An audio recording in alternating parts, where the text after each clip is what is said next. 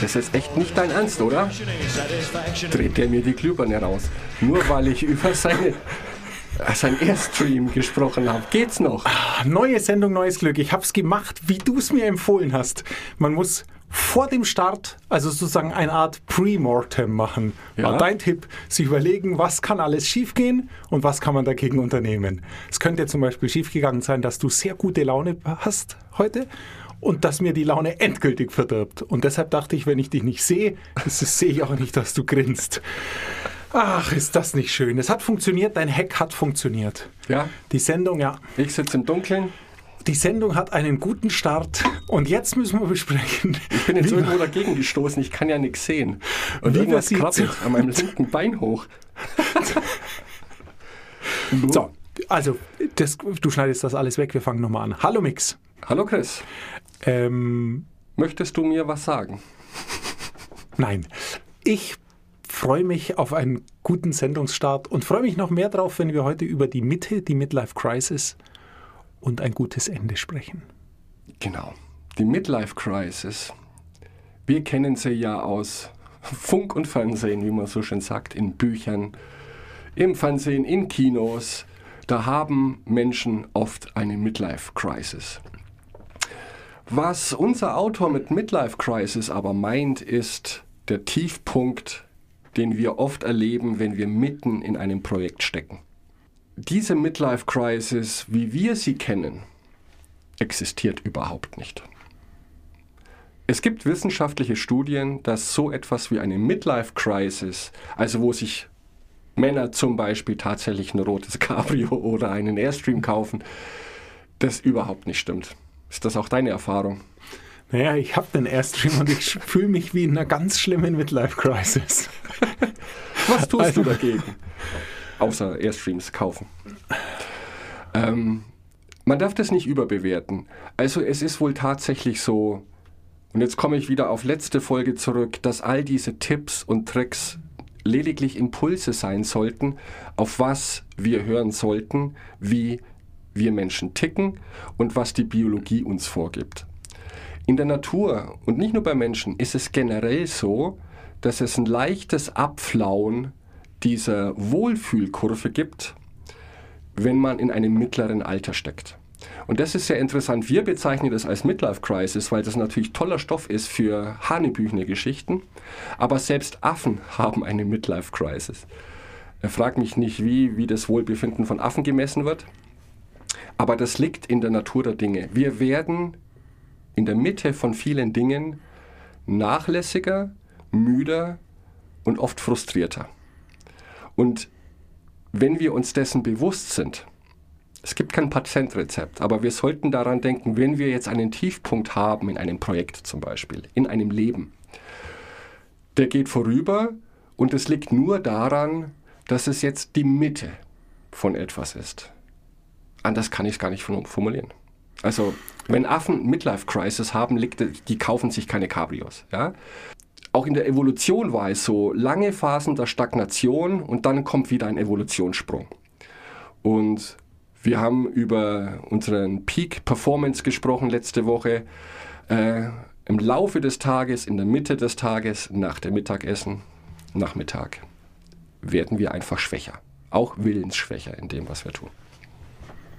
Und jetzt brauchen wir aber, es hilft uns nichts, weil wir werden bei jedem Projekt irgendwann in der Mitte sein. Richtig. Die, Aber ja, dein Vorschlag, wie man da rauskommt, das ist ganz schwierig. Es ist sehr schwierig. Die, wir haben vor einer längeren oder vor längerer Zeit mal gesagt, ähm, dass wir beide dafür sind oder dafür plädieren, Priorität im Singular zu nehmen. Ja, Und das ist, glaube ich, auch in dem Ding das Thema, weil was ist die Ursache oder was ist das Problem an der Midlife Crisis eines Projektes? Der Schwung des Anfangs ist raus richtig. und die potenzielle Höhe des Endes ist noch zu weit weg. Was jetzt erstmal beides egal ist. Aber, und das ist, glaube ich, das Problem, dass du in der Projekt Midlife Crisis dann in deinem aktuellen Projekt müde bist, genau wie du es beschrieben hast, das zur Folge hat, dass du sehr empfänglich bist für neue Ideen und Projekte. Weil die, dir sofort neuen Schwung geben. Und das ist ja die große Gefahr, dass du in dem Projekt Tal bist, du bist in der Mitte und hast plötzlich eine Idee und dein Gehirn Ah, macht ja, dir vor, weil ich. du, weil du da Schwung mit und plötzlich, aha, und da könnte ich das machen und könnte das und wie schnell das funktionieren würde und und und. Und du dann vielleicht sogar noch empfänglich bist für eine Schnapsidee, die es ja durchaus gibt. Weil Oh, nur weil ja. man eine Idee hat, ist die ja nicht gut. Ja. Aber ich glaube, das sind so die großen Gefahren in einer Projekt-Midlife-Crisis, dass du jede Idee gerne annimmst, die dir dein Gehirn vorschlägt und dann dein Hauptprojekt vernachlässigst, weil du dann Prioritäten plötzlich im Plural, Plural hast. Und das ist die Gefahr. Weil sonst ist es, mein Gott, also das weiß jetzt wirklich jeder, dass du, in, dass du einen Tiefpunkt haben wirst in einem Projekt und dass der halt oft in der Mitte ist, weil da der Anfangsschwung raus ist. Das ist aber egal, wenn du dran bleibst. Es ist aber eben nicht egal, wenn du dich dann anderen Dingen hingibst und sozusagen, was macht man denn? Du prokrastinierst ja nur die schlechte Midlife-Crisis-Zeit deines Projektes weg, indem du was Neues anfängst, was sich am Anfang frisch anfühlt. Aber das macht ja alles nur schlimmer. Und ich glaube, dessen muss man sich bewusst sein, dass man sich jetzt nicht ablenken lässt, dass man sich jetzt nicht locken lässt in der Projektmitte von irgendwas vermeintlich Besserem, von einem grüneren Nachbarsgarten oder was auch immer, weil es nicht besser ist, sondern nur der Anfangsschwung sich besser anfühlt. Aber am Schluss alles viel schlimmer zusammenbricht, weil man gar nichts zu Ende bringt. Da hast du völlig recht. Und auch, dass das Wichtigste ist, dass man sich dessen bewusst ist, dass dieser Punkt kommen wird. Und lustigerweise sagt ähm, Mr. Pink, manchmal hilft es auch dann einfach zu sagen, ja, okay, so ist es und zu warten. Ist natürlich als letztes Ultima Ratio zu sagen, weißt was, da mache ich jetzt eine Woche gar nichts. Es ist halt so, momentan komme ich nicht weiter. Bevor ich mich eine Woche lang zu Tode frustriere, weil ich nicht vorwärts komme, mache ich eine Woche Urlaub. Ist natürlich die Ultima Ratio. Aber er verwendet den Sport, um vielleicht Auswege zu finden. Weil viele Ballsportarten haben eine Halbzeit. Genau die Mitte des Projekts. Und es gibt Studien, die belegen, also die, die Statistik sagt dir, wenn du zur Halbzeit zurückliegst, ist es weitaus wahrscheinlicher, dass du das Spiel verlierst. Ergibt Sinn, rein mathematisch. Aber es gibt Studien, Football, Basketball, Fußball jetzt nicht, ist natürlich ein Amerikaner, dass wenn du nur knapp zurückliegst und vielleicht sogar nur einen Punkt, die Chance viel, viel größer ist, dass du das Spiel gewinnst. Weil da oder weil das jetzt auch wieder typisch menschliche Psychologie ist. Wenn du am Anfang konzentrierst du dich auf das, was zu tun ist, wirst getrieben von einer Motivationswelle. Dann setzt irgendwann die Routine ein. Und du siehst nur noch, was alles noch zu tun ist. Deswegen setzt dir eine Deadline wie eine Halbzeitpause. Wenn du ungefähr abschätzen kannst, mein Projekt dauert vier Monate, dann gib dir eine Deadline bei zwei Monaten und motivier dich dadurch, natürlich indem du arbeitest, aber zu gucken, hey, ich bin nur ganz knapp hinter meinem Zeitplan. Und dann fängt, so verrückt es klingen mag, die menschliche Psyche an, noch härter zu treten. Die Motivation steigt nicht ins Unermessliche, aber die steigt viel mehr, wenn du den Mittelpunkt siehst und merkst, du bist nur ein ganz klein wenig zurück. Und über, übertreffen kannst du die ganze Geschichte noch, indem du sagst, ich setze mir Zwischenziele, zum Beispiel bei der Halbzeit, und mein Zwischenziel liegt ein bisschen darüber, was ich erreichen möchte. Dass du immer so diesen, du kennst die, die Pferde, die so einen Stock haben und vorne baumelt eine Karotte, dass du dich selber betrügst und dem hinterher rennst. Wenn du dir bewusst bist, dieser Tiefpunkt wird kommen, dann versuch dich einfach auszutricksen, weil ein Patientrezept gibt es nicht und wir haben so oft über die Bedeutung von Deadlines gesprochen. Ich finde das auch faszinierend, wenn Menschen einen Aufruf bekommen. Zum Beispiel Organspende ist ein ganz tolles Beispiel, weiß ich nicht, warum man das nicht anwendet. In Amerika hat jeder Bürger eine E-Mail bekommen, ob er doch bitte nachdenken möchte, Organspender zu werden. Du liest die E-Mail, ja, Mai, ja, vielleicht, aber ich unternehme nichts. Wenn in dieser E-Mail aber eine Deadline steht, entscheiden Sie sich bis in sieben Tagen, haben 50 Prozent mehr Menschen dieses Formular ausgefüllt und auch mit Ja angekreuzt. Weil irgendwas ist anscheinend bei uns drin, wir brauchen diese Deadline. Und es sind ja diese kleinen Tipps und Tricks, genau wie mit den Schulzeiten. Ich weiß, dass viel dagegen spricht. Aber auch hier gibt es die Diskussion Organspende. Mache ich das zwingend? Muss ich zusagen? Muss ich das absagen? Die Psychologie sagt klipp und klar, gibt den Leuten eine Entscheidung, aber setzt eine Deadline. Die Chance, dass ihr eine Antwort bekommt, die auch dann noch positiv ist, nämlich ich werde Organspender, ist um 50 Prozent gestiegen. Mein Gott, warum macht man es nicht? Gute Frage. Jetzt bin ich echauffiert. Ja, ich mag's schon. Ich kann dich Dieses leuchten Wort sehen. werde ich aber nicht in die Shownotes aufnehmen, weil ich nicht weiß, wie man es schreibt. Ich, ich sehe Okay. dich leuchten in deiner dunklen Ecke. Ähm, das ist eine sehr berechtigte und gute Frage. Für uns hat's funktioniert. Ich denke, für uns beide ist das Deadline-Prinzip Ja.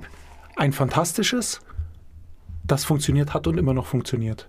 Weil es genau so, wie du sagst, es einen einfach extrem antriggert, überhaupt etwas zu tun und weil es einem einen extremen Schub gibt, etwas rechtzeitig zu tun. Das ist einfach der Deal.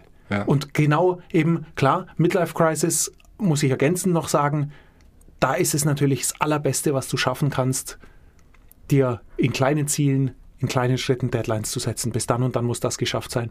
Weil dann arbeitest du, häkelst du so vielen Mini-Dingern nach, da merkst du die Midlife Crisis gar nicht Richtig. von diesen Mini-Schritten.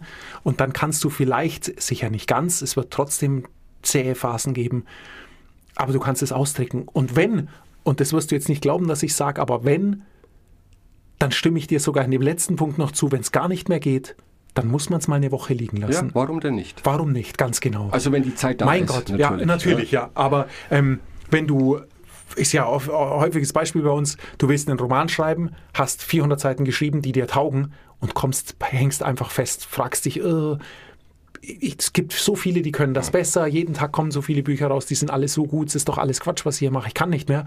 Dann lass es einfach mal eine Woche liegen, Klar. Lies ein gutes Buch, lies dann nochmal deinen Anfang, freu dich drüber, wie gut dein Anfang ist und dann schreib weiter. Alles okay. Weil da wird sich's einfach, wäre es einfach schade, auf so einer Durststrecke aufzugeben.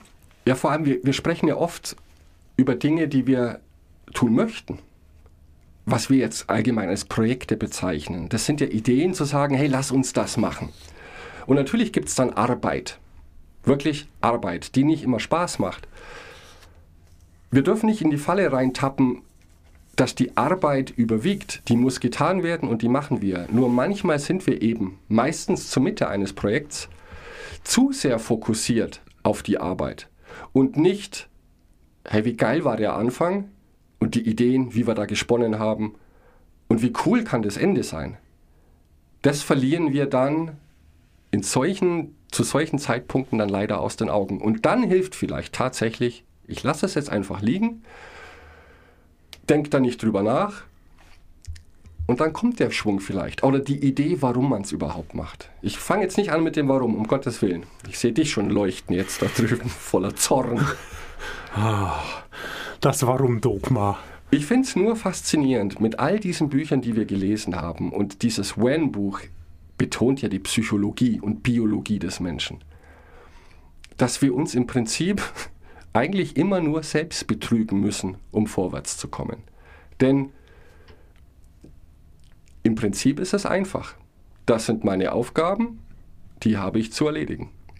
Und trotzdem haben wir Krisen, eiern rum, prokrastinieren. Bei Dingen, die wir uns selbst ausgesucht haben, es ist unglaublich. Wir sind so doof. Nee, sind wir nicht. Die Verlockung ist einfach so groß.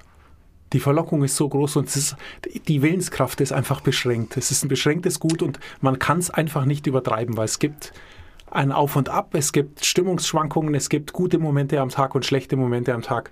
Und es gibt den Moment, da setzt man sich hin und guckt Prime und arbeitet nicht mehr an irgendwas, was Ja, man unbedingt vollenden möchte, keine Frage, aber also, nee, nee, nee, weil es irgendwann einfach gut ist. Weil wir auch, und das haben wir uns immer vorgenommen, Mix, wir wollen nichts übertreiben. Wir wollen einfach nichts übertreiben. Irgendwann Warum gut. tun wir es dann? Auch da. Aus, aus diesem Grund werde ich die zweite Hälfte der Sendung jetzt nichts mehr sagen. Okay. Und gehe in Hungerstreik. Nein, was ich sagen möchte und sagen muss. wir haben letztes Mal so getrödelt, diesmal will ich es nicht. Wir wollen übers Ende noch sprechen, Ja. weil ich auch das sehr spannend finde. Was hast du noch zur Mitte? Hast du noch was zur Mitte oder können wir zum Ende übergehen? Einen kleinen Tipp noch und den finde ich sehr gut. Jerry Seinfeld, der Komiker. Ja? Lass die Kette nicht reißen. Er sagt, um ein guter Komiker zu werden, musst du jeden Tag Witze schreiben. Und er macht das so, er hat einen großen Wandkalender und für jeden Tag, an dem er Witze geschrieben hat, egal ob gut oder nicht, macht er ein rotes Kreuz. Und er sagt auch zum Thema sich selber austricksen, wenn er mal elf Kreuze hat, dann will er unbedingt das zwölfte und das dreizehnte und das vierzehnte. Und das größte Drama für ihn ist, wenn er mal krank wird und einen Tag nicht schreiben kann, dann sind 100 Kreuze, er fängt bei Null wieder an. Das ist sein Spiel. Also sich selber austricksen zu sagen, schau mal, wenn ich dranbleibe, die Kette wird immer länger. Ja, Psychologie. Und zum Schluss möchte ich zum Schluss kommen. Ich habe eine gute und eine schlechte Nachricht für dich, Chris. Was möchtest du zuerst hören? Die gute und über die sprechen wir jetzt noch 15 Minuten. Gut, du möchtest die gute Nachricht hören. Ja. Dann bist du die große Ausnahme. Weil 90% der Menschen, ja, ich weiß Studien, aber Zahlen lügen nicht. Es sei denn, ich habe sie erfunden. Aber das ist nicht von mir. 90% der Menschen möchten lieber zuerst die schlechte Nachricht hören. Und dann die gute. Aber warum? Weil menschliche Psychologie, wir möchten Happy Endings. Und deswegen bin ich jetzt beim Ende. Was mache ich beim Ende eines Projekts? Wie kann ich sicherstellen, möglichst viele Happy Endings zu bekommen? Und das Interessante ist, dass derjenige, der diese Aussage trifft, Chris, ich habe eine gute und eine schlechte Nachricht von dir. 90% der Überbringer der Information fangen mit der guten Nachricht an. Was ein Widerspruch ist, weil niemand das bekommt, was er möchte. Ja? Und die Idee dahinter ist, dass ich erstmal gute Stimmung zwischen uns schaffen möchte, um dir dann noch eins mitzugeben mit einer schlechten Nachricht. Aber die meisten Empfänger solcher Nachrichten möchten lieber das Schlechte, um dann schön auf einer positiven Note rauszugehen aus dem Gespräch. Ob das funktioniert, habe ich meine Zweifel. Ich glaube, es ist besser, eine Sache positiv anzufangen und negativ zu beenden. Das bist jetzt du und das ist Okay. völlig okay. Ich sage nur, es geht hier nur um Tendenzen und Wahrscheinlichkeiten. Wenn du eine gute und eine schlechte Nachricht überbringen musst, bist du bei 90% sicher aufgehoben, wenn du mit der schlechten anfängst und das Gespräch positiv beendest. Und das ist auch eine komische Angewohnheit von un- uns Menschen, wie wir uns an bestimmte Dinge erinnern. Ich meine, wir können uns oft an den Anfang von etwas erinnern. Ja, du verliebst dich, du heiratest. Ist dir ganz groß im Kopf. Und dann merkst du dir die intensivsten Momente einer Beziehung. Und noch viel mehr als den Anfang, das Ende. Und da sollten wir auch darauf aufpassen, dass wir nicht in die Falle tappen, egal wie gut wie, oder was für eine gute Zeit wir miteinander hatten. Wenn das Ende negativ war, tendieren wir dazu zu sagen, das alles war kompletter Mist und vergessen das. Das nennt man den James Dean-Effekt. Du kennst die Geschichte von James Dean, er war ja auch sehr populär, Oscar, für einen Oscar nominiert, oder glaube für zwei sogar, ist dann sehr früh gestorben. Diese Geschichte wurde Menschen erzählt und die Person wurde nur Jimmy genannt. Die eine Version, die Realität, sehr früh gestorben. Und dann gibt es eine zweite Version, ist auch Jimmy. Er war okay erfolgreich, keine so großen Höhen, also wie Oscar-Nominierungen. Und er hat dann noch 30 Jahre ganz okay weitergelebt. Was glaubst du, wie die Menschen dieses Leben bewertet haben? Was ist positiver bei denen im Gedächtnis geblieben? Nämlich das kurze, intensive Leben. Und das zweite, das immer noch gut war, wohlgemerkt, da gab es keine Tragödien, wurde als schlechter wahrgenommen. Und dessen sollten wir uns am Ende eines jeden Projekts auch bewusst sein, dass wenn wir in vier Wochen darauf zurückschauen, wie das Ganze geendet hat, dass wir da unbedingt nicht das glauben sollten, was wir denken, wie das Projekt verlaufen ist. Zur Erinnerung, ich habe Also Erinnerungen finde ich unglaublich spannend. Ich habe mich mit Erinnerungen deshalb auseinandergesetzt, weil ich immer wieder zu hören bekomme, wie gut es früher war, da konnte man sich noch auf das Wort und einen Handschlag verlassen. Und mir das schon immer auf die Nerven geht. Was daran liegt, Alter dass ich, Grandler. Nein, was, weil ich, ich habe ein unglaublich schlechtes Gedächtnis. Es ist einfach so. Ich kann mir Dinge sehr schlecht merken. Ich kann aus meiner Kindheit erst ganz spät Dinge erinnern. Ähm, und deshalb habe ich mir angewöhnt, alles aufzuschreiben, weil es nicht anders geht. Dadurch, dass ich alles aufschreibe, gibt es aber eben kein Missverständnis. Und sehr krass finde ich, und da hat mir meine Schwester schon vor langer Zeit mal eine Geschichte erzählt, übrigens die beste Schwester, die man sich so kaum erträumen könnte, wenn ich das mal kurz anfügen darf. Die hat mir mal eine Geschichte erzählt von einer Forscherin, die einer Person ein Bild gezeigt hat. Da war die Person als Kind drauf und eine unbekannte Frau. Ja?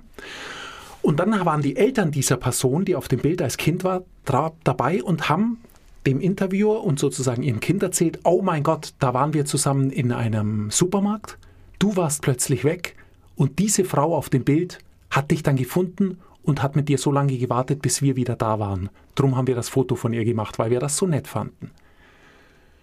Und obwohl die Geschichte 25 Jahre oder 30 her war in dem Experiment und das Kind damals 10 war, konnten sich bei ähnlichen Geschichten 60 Prozent daran erinnern. Und ein Großteil konnte sogar noch viel drumherum erzählen. Das Problem dabei ist, das ist fake.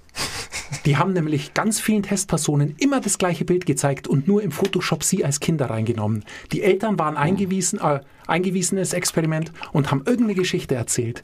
Und 60 Prozent konnten sich daran erinnern, an die Geschichte, die erfunden war. Und von denen konnten noch sehr viele Details dazu erzählen, die mit dem Foto nichts zu tun hatten. Also so viel zu Handschläge von früher zählen noch und also es sagt ja aus, dass wahrscheinlich die Hälfte unserer Erinnerungen entweder auf Fotos basieren, die wir kennen und die wir dann ausschmücken, oder einfach frei erfunden sind. Genau. Und deshalb, was du sagst mit, was erinnert man an ein Projekt, glaube ich dir zu 100 Prozent, dass man, wenn man gewillt ist oder wenn man einer bestimmten Stimmung nachhängt, also eher so, ja, das war eh alles scheiße, war natürlich nicht alles scheiße. Genau. Und da ist auch wie so oft der Deal, also was ich ja einfach predigen möchte, nach dem Projekt hinsetzen und das nochmal kurz schriftlich zusammenfassen. Sehr was gut. war wo, was war wie. Und sagen wir mal so, das, ähm, das Positive konservieren, das Negative analysieren.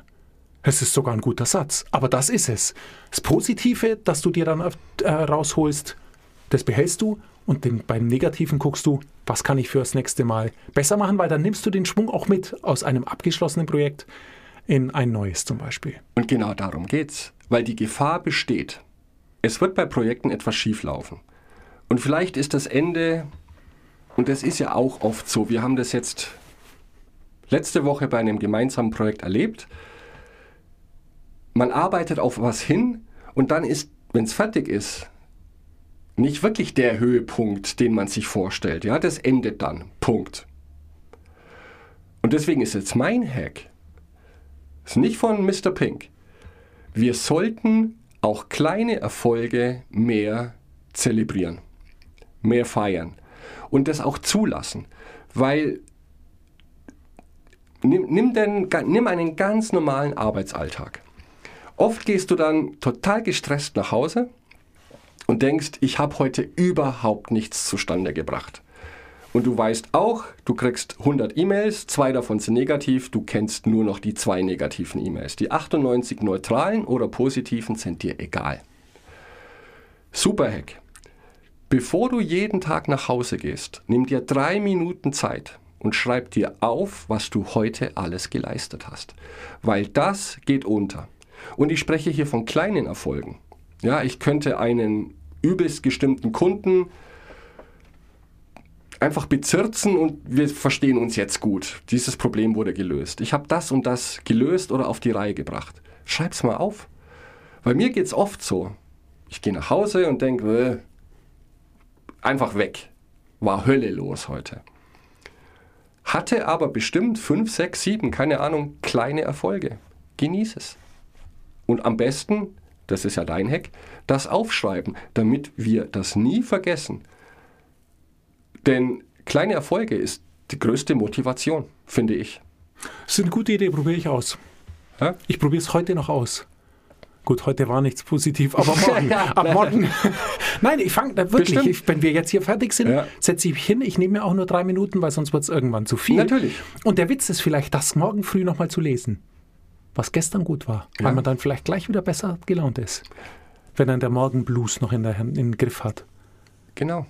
Weil ich, also das ist jetzt meine Überzeugung, das kommt jetzt auch aus keinem Buch. Wir müssen gut zu uns sein, so pathetisch das klingt, zu sagen, ich weiß, Mix, du fühlst dich jetzt mies, weil du einen blöden Arbeitstag hattest oder das so empfindest, aber hey, egal was passiert ist, du kannst dir sicher sein, du hast es versucht, nach bestem Wissen und Gewissen und schau mal genau hin, das sind bestimmt zwei, drei Dinge, die super gelaufen sind. Da kann man sich auch mal selber auf die Schulter klopfen, weil, wir haben es gehört, die letzten zwei Folgen, wir müssen uns manchmal selber betrügen. Weil wir unserer Erinnerung nicht trauen können. Der Mensch ist fokussiert auf negative Dinge und das ist natürlich aus der Evolution her. Ja, es macht viel mehr Sinn zu sagen, ah, die Sonne ist schön, schau lieber nicht da drauf, sondern guck auf den Säbelzahntiger, der hinter dir steht. Aber in diesen Zeiten leben wir nicht mehr und wir sollten das tatsächlich etwas positiver angehen.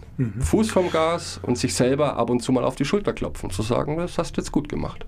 Ja, ich glaube, wir haben genau das schon letzte Sendung gesagt, aber es ist einfach so, positive Dinge hackt das Hirn ab, weil da gibt es erstmal nichts mehr zu tun. Genau. Negative, da reibt, reibt man sich dran, was eben, wie du sagst, vielleicht evolutionär bedingt ist, dass die negativen Angeblich, Dinge halt ja. eher zum Tod führen, als die positiven zu einem längeren Leben führen. Aber in unserer Zeit, es passt nicht mehr, es stimmt schon. Und was kann in unserer Arbeit schon groß schief gehen? Ich meine, wir sind keine Hirnchirurgen. Das muss man jetzt auch mal sehen. Wenn der einen Fehler macht, ist es schlimmer, als wenn wir jetzt eine E-Mail vergessen zu schreiben. Kommt aufs Hirn an. Entschuldigung. Du kannst mich gar nicht sehen, weil ich hier im Dunkeln sitze. Wegen deiner Midlife-Crisis. Was machen Ah. wir nächste Woche? Was, was wir hast du vorbereitet? Ich habe absolut gar nichts vorbereitet. Sehr gut. Ähm, wir, wir haben bald Jubiläum.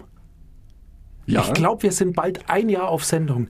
Wieso wollen wir nicht mal eine Rückblickssendung machen? Wir machen mal eine Rückblickssendung und sind einfach mal ehrlich von dem, was wir dauernd predigen, wie toll man alle Dinge machen könnten. Wir machen ja den ganzen Tag nichts anderes mehr als Hacks. ähm, was wir denn wirklich machen. Also mich würde nämlich echt Ja. mal interessieren, was du machst. Wir unterhalten uns nie drüber, was du von dem, alledem, was wir machst, was wir besprechen und ausprobieren, was du auch ein halbes Jahr später noch machst. Denn ich glaube, ich bin dann nächste Sendung doch relativ schnell fertig, weil es so, also sind Dinge hängen geblieben, aber so viel wie ich gehofft habe und wie auch hätten hängen bleiben sollen, Ja. so fair muss ich auch sein, sind nicht hängen geblieben. Aber ein paar habe ich, die wirklich was verändert haben. Und das muss ich Und dir da erzählen. gespannt. Das muss ich dir echt erzählen. Und äh, ich bin eben auch gespannt, was wie es bei dir dann aussieht. gehe ich in mich und überlege, was bei machst du noch, von wie ich es noch mache. Genau.